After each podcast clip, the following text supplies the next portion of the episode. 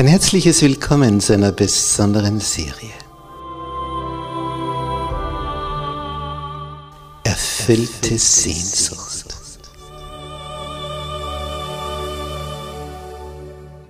Die Welt der Bibel.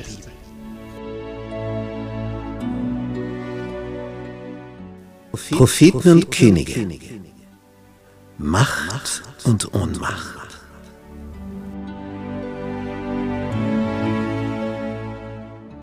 Propheten? Ja, was ist das? Was ist ein Prophet? Wie wird der berufen? In, in welcher Art und Weise? Man hört von Visionen, was ging da vor sich? Wie hat Gott sie gebraucht? Was haben die verkündet? Wurde das wegweisend? Hat das zu Weichenstellungen von Völkern geführt? Was ist dahinter alles verborgen? Geistliches und Politisches, Propheten und Könige. Was hat sich da alles abgespielt? Vom König Salomo bis zum Untergang des Nordreiches Israel und des Südreiches Juda. Da tauchen wir ein in diese Welt und lernen von ihnen.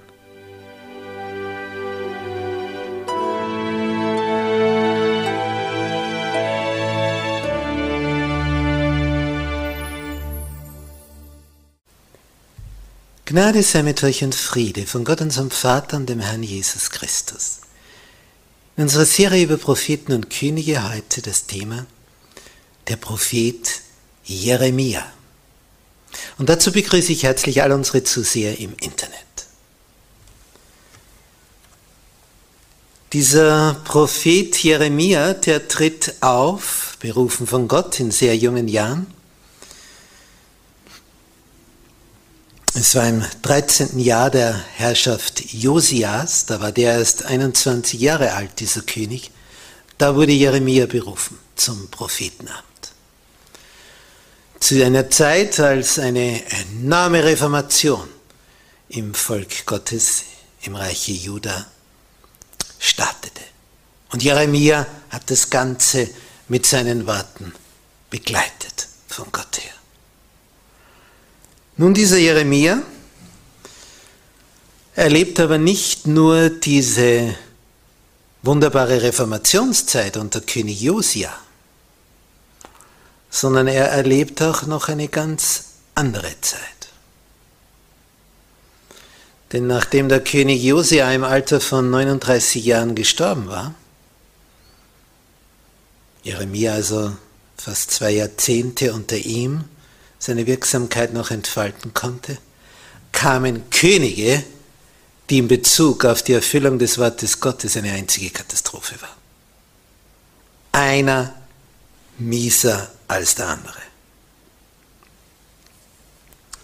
Und weil die so daneben sind, bekommt ein Prophet Jeremia den Auftrag, klar, deutlich Warnungen auszusprechen, obwohl dieser Prophet von Natur aus furchtsam und scheu war.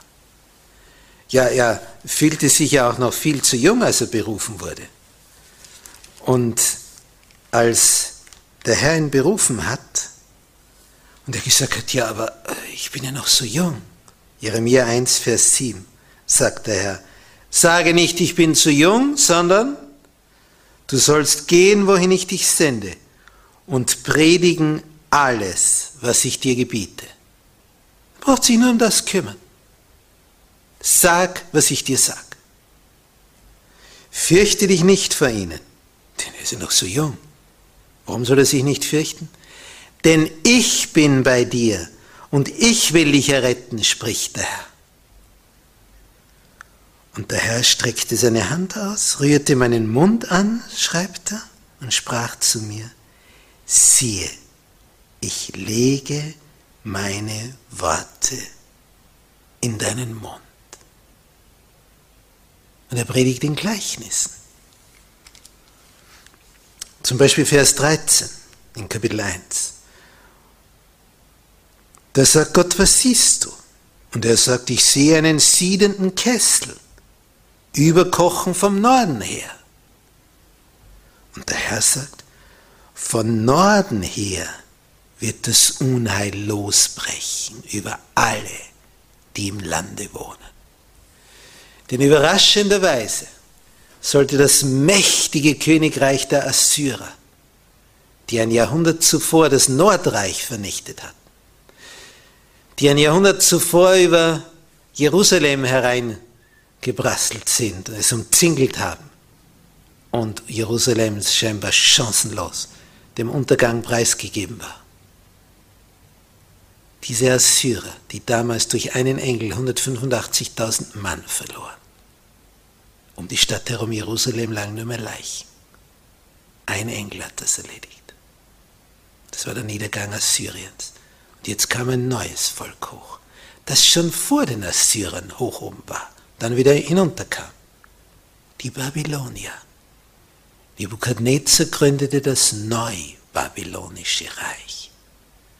Und der Herr sagte schon voraus, was siehst du? Ich sehe einen siedenden Kessel überkochen von Norden her. Und der Herr sprach zu mir, von Norden her wird das Unheil losbrechen über alle, die im Lande wohnen. Das waren die Babylonier. Und der Herr sagt in Kapitel 2, in Vers 13, mein Volk tut eine zweifache Sünde. Mich, die lebendige Quelle, verlassen sie, Quellwasser. Und sie machen sich Zisternen, die rissig sind und kein Wasser geben.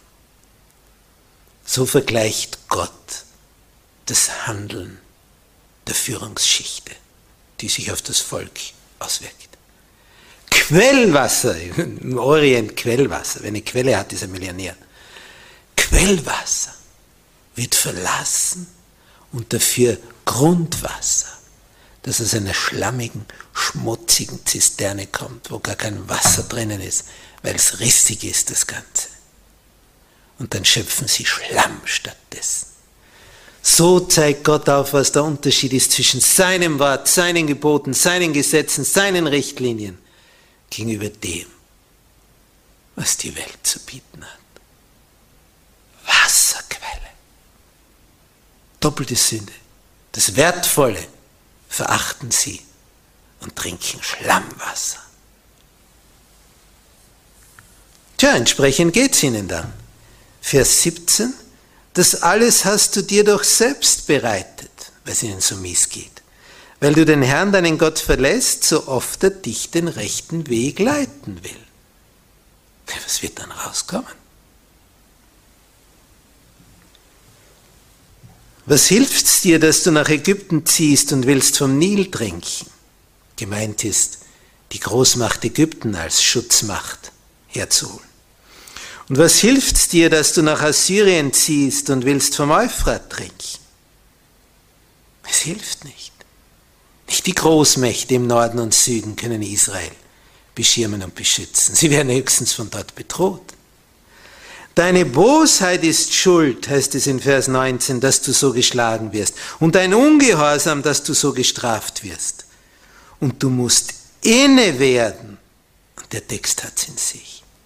Und du musst inne werden und erfahren, was es für Jammer und Herzeleid bringt den Herrn, deinen Gott zu verlassen und ihn nicht zu fürchten, spricht Gott, der Herr Zebaoth, der Herr der Sterne, der die geschaffen hat. Nun, dieser Jeremia bekommt auch die Nachricht? In Kapitel 3, Vers 12, Geh hin, rufe diese Worte nach Norden und sprich, kehre zurück, du abtrünniges Israel, spricht der Herr, so will ich nicht zornig auf euch blicken, denn ich bin gnädig, spricht der Herr, ich will nicht ewiglich zürnen.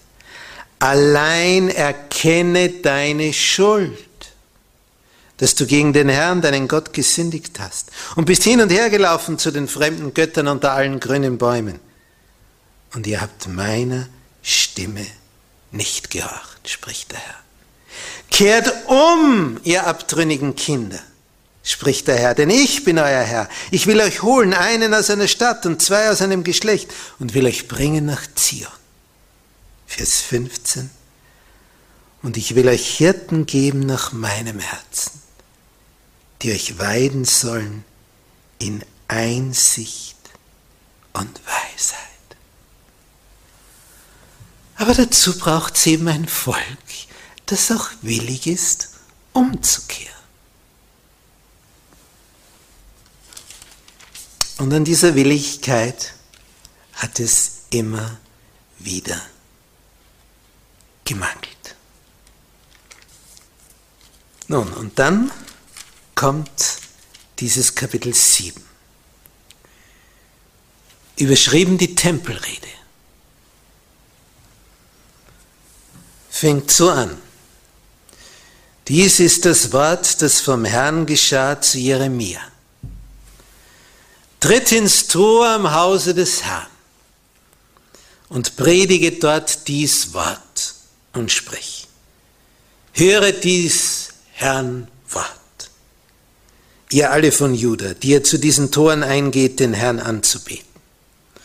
Und wenn man beim Tempeltor steht, da hört dich natürlich jeder, weil das ist die, die Engstelle, da, da müssen die Leute durch. Und dort steht der Jeremia und predigt. Und er sagt, dass das Gott so gesagt hat, bessert euer Leben und euer Tun, so will ich bei euch wohnen an diesem Ort.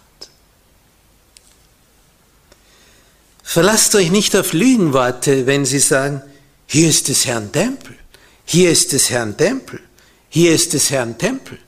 Das heißt, wenn er Jeremia gewarnt hat vor dem Untergang, dann haben sie gesagt, ja, bitte, siehst du das Gebäude da? Das ist der Tempel des Herrn. Der passt auf uns schon auf. Der schützt uns schon. Der wird ja nicht zulassen, dass sein Tempel zerstört wird. Und Jeremia sagt, doch, genau das. Er braucht nicht menschliches Gebäude. Das braucht er nicht. Er braucht Herzen, in denen er wohnen kann. Er will, dass ihr umkehrt. Bessert euer Leben und euer Tun. Dann will ich bei euch wohnen an diesem Ort. Ansonsten wird es untergehen. Und sie konnten sich nicht vorstellen, dass Gott es zulassen würde, dass ihr Tempel kaputt geht.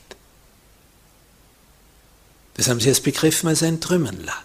Dass Gott das schon zulassen kann. Das ging tief.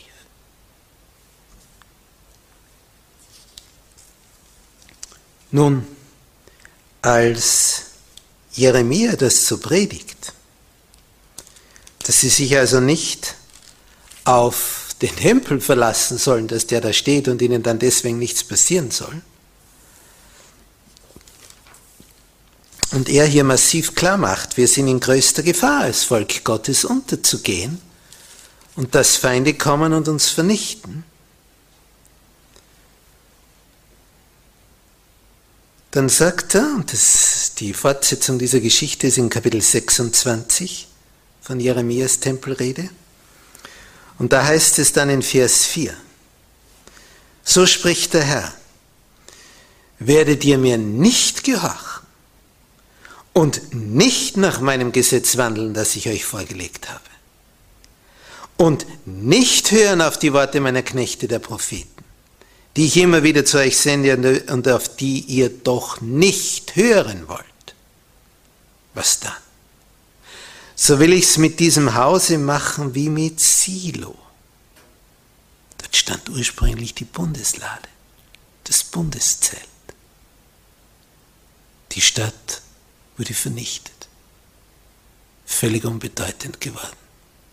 Das Ganze wurde nach Jerusalem verlagert, dort der Tempel gebaut Silo versank zur Bedeutungslosigkeit. Einst war sie das Zentrum, das geistliche Zentrum des Landes, diese Stadt. Und Gott sagt, wenn ihr mir nicht gehorcht, so will ich es mit diesem Hause machen wie mit Silo. Das hat jeder verstanden. Und ich will diese Stadt zum Fluchwort für alle Völker auf Erden machen. Nun, Vers 7. Als aber die Priester, Propheten und alles Volk Jeremia hörten, dass er solche Worte redete im Hause des Herrn. Also er sagt ja gewissermaßen, wenn ihr nicht umkehrt, wird das hier so ein Trümmerhaufen wie Silo. Boah, das klingt nach Hochverrat. Der entmutigt das Volk, so wurde gemunkelt. Nachdem nun Jeremia alles gesagt hatte, Vers 8, was ihm der Herr befohlen hatte, allem Volk zu sagen, ergriffen ihn die Priester. Wer hat ihn ergriffen? Die Priester. Die Priester? Die Priester. Wer noch? Die Propheten. Die Propheten? Ja, die falschen Propheten, die sich jetzt natürlich im Lichte des Propheten Jeremia gar nicht wohlfühlten. Denn sie hatten gepredigt, Friede, Friede, keine Gefahr, alles bestens. Sie haben das gepredigt, was der König hören wollte. Und dafür haben sie die Hand aufgehalten und es ging ihnen gut, materiell.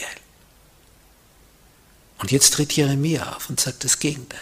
Wie stehen die jetzt da, diese Propheten? Als falsche Propheten. Das geht nicht. Sie müssen ja die richtigen sein. Also muss Jeremia der falsche Prophet sein. Das braucht's jetzt. Darum kommen jetzt die Priester und diese falschen Propheten und die backen ihn wiegeln das Volk auf und was sagen sie? Du musst sterben. Das ist eine interessante Logik. Da kommt einer, von Gott berufen und sagt, Freunde, macht so nicht weiter, sonst geht ihr unter, ihr seid des Todes. Bessert euer Leben und euer Tun, so spricht der Herr, dann will ich bei euch wohnen an diesem Ort. Verlasst euch nicht auf Lügenworte, wenn da welche sagen, hier ist des Herrn Tempel, hier ist des Herrn Tempel, hier ist des Herrn Tempel, uns kann nichts passieren. So wird es eben nicht sein, es wird euch schon was passieren, wenn ihr nicht umkehrt. Jetzt haben aber diese falschen Propheten gesagt, bitte hier ist des Herrn Tempel. Aber was soll geschehen? Gott lässt niemals zu, dass sein Tempel zerstört wird. Die haben geschaut im Jahre 586 vor Christus als ein Trümmern lag, der Tempel.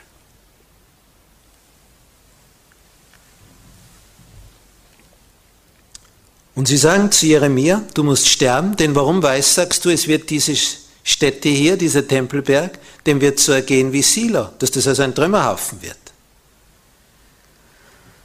Und das ganze Volk sammelte sich im Hause des Herrn gegen Jeremia. Vers 10. Volksauflauf. Also den wollten sie schon in der Luft zerfleischen. Als das die Oberen von Juda hörten, Regierung, gingen sie aus des Königs Hause hinauf ins Haus des Herrn und setzten sich zum Gericht vor das neue Tor am Hause des Herrn. Die lassen jetzt die zwei Parteien gegeneinander antreten. Priester und Propheten, die Jeremia ergriffen haben, und auf der anderen Seite der Jeremia. So, Anklage. Was sagen die Priester und Propheten? Dieser Mann ist des Todes schuldig. Warum? Er hat geweissagt gegen diese Stadt, wie ihr mit eigenen Ohren gehört habt. Wer gegen Jerusalem redet, der muss sterben.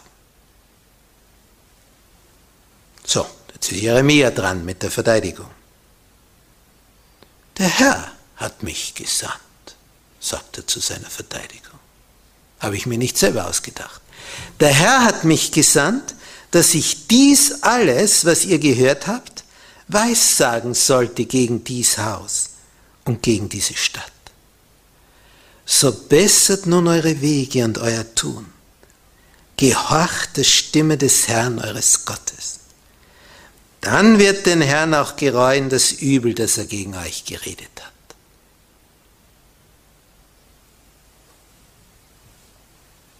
Gleiche Botschaft. Gott hat mich gesandt. Ich habe das gesagt, was mir Gott gesagt hat.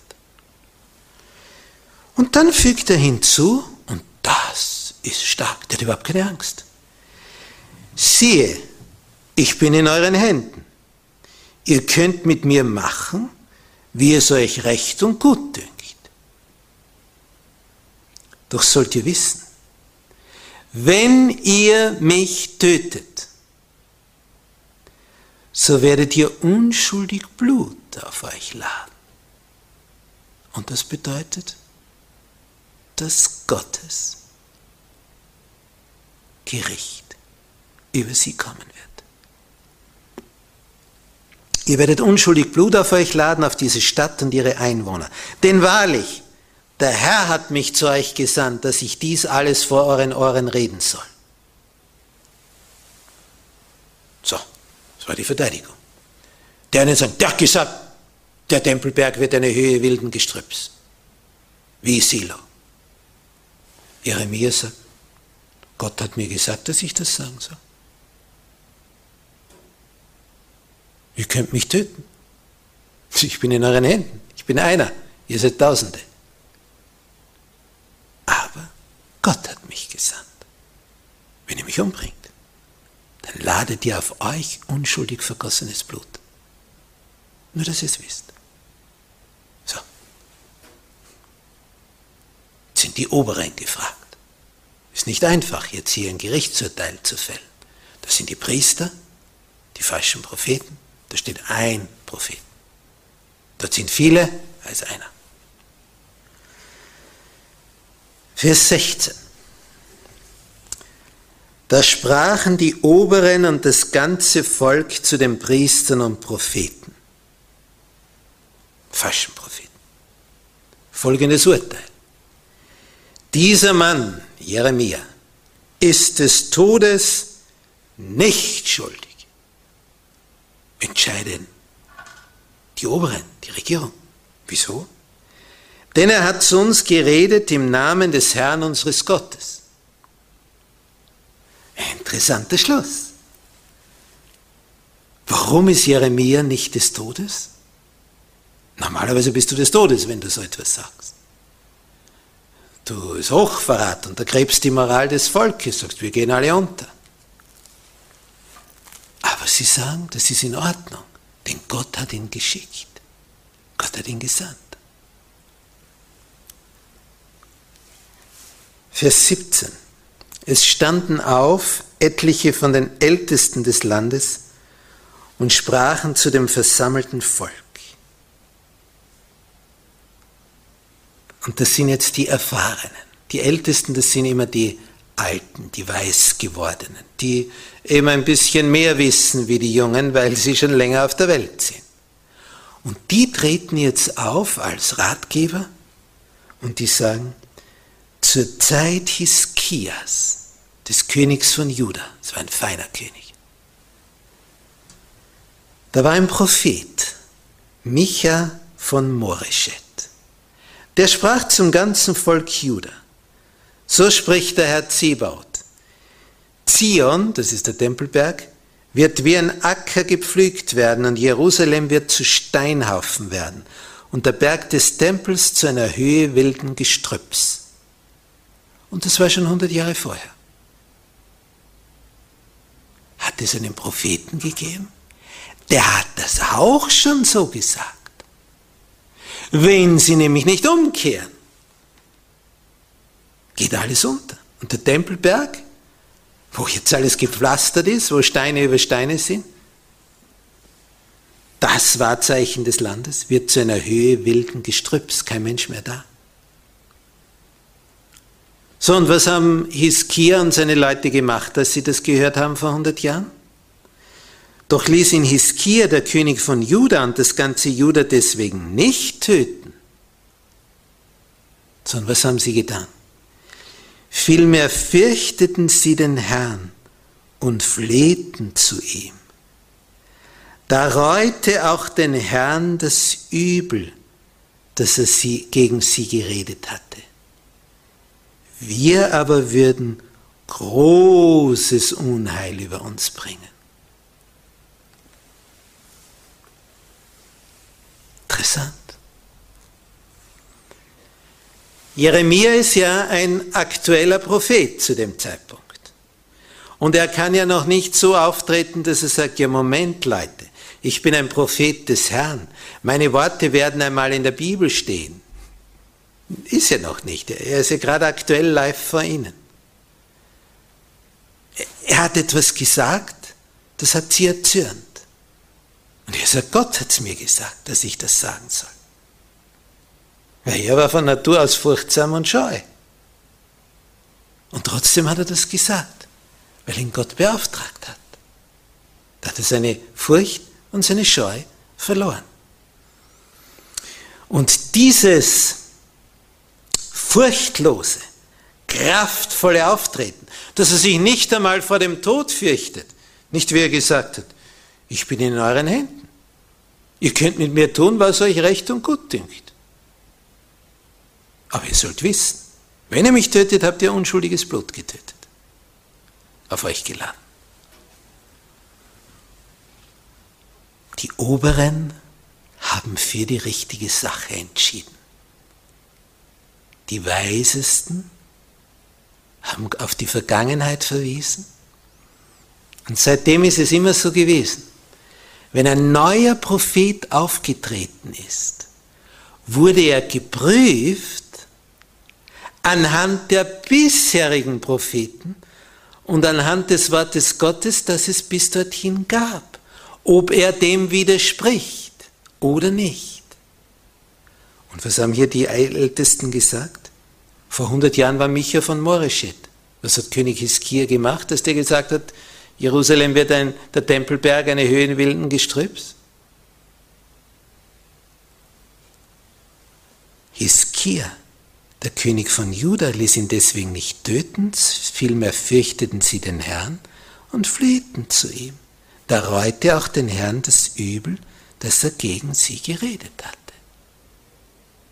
Genau das, worum es Jeremia ging, worum es Gott ging. Und dieses Prinzip hat seitdem immer gegolten. Wenn da irgendwo einer auftritt und sieht sich als der große Prophet, woran können wir ihn prüfen? An dem Wort. Widerspricht er dem? Wenn es hier heißt, Gedenke des Sabbattages, und dann steht ein Prophet auf und sagt, Gedenke des Sonntages, ja, dann weiß das schon. Falscher Prophet. Deckt sich nicht mit dem Wort des Herrn. Denn der Herr Jesus hat gesagt, über ein Ereignis, das 40 Jahre von seiner Zeit in der Zukunft lag, Zerstörung des Tempels. Und er sagte, wenn diese Zerstörung naht, wenn die Heere kommen, die römischen, bittet, dass eure Flucht nicht geschehe im Winter oder am Sabbat. Matthäus 24. 40 Jahre in die Zukunft hinein, sagt Jesus. Betet, betet, dass eure Flucht nicht am Sabbat geschehen muss. Warum sagt er das? Ja, weil der Sabbat gilt. Der Sonntag kam erst 300 Jahre später.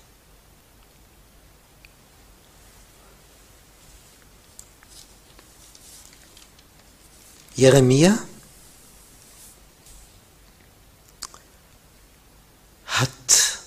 gepredigt, gepredigt, hat vor dem drohenden Untergang gewarnt und musste erleben, dass die Führungsschichte des Volkes letztlich nicht auf ihn hört und der Untergang nicht aufzuhalten ist. Und das, was er vorausgesagt hat, musste er dann miterleben, wie es kommt. Das war bitter. Denn es hätte nicht so sein müssen. Aber dann sollte das Volk das lernen in den bitteren Zeiten, was es in Friedenszeiten nicht gelernt hat. Einmal musst du es lernen, früher oder später. Wenn nicht in den guten Zeiten, dann in den schlechten. Aber Gott wird dafür sorgen, dass du es lernst, weil er dich retten will. Er ist unser Gott, der retten will. Darum schickt der Prophet. Wie schön, dass wir so einen Gott haben. Amen.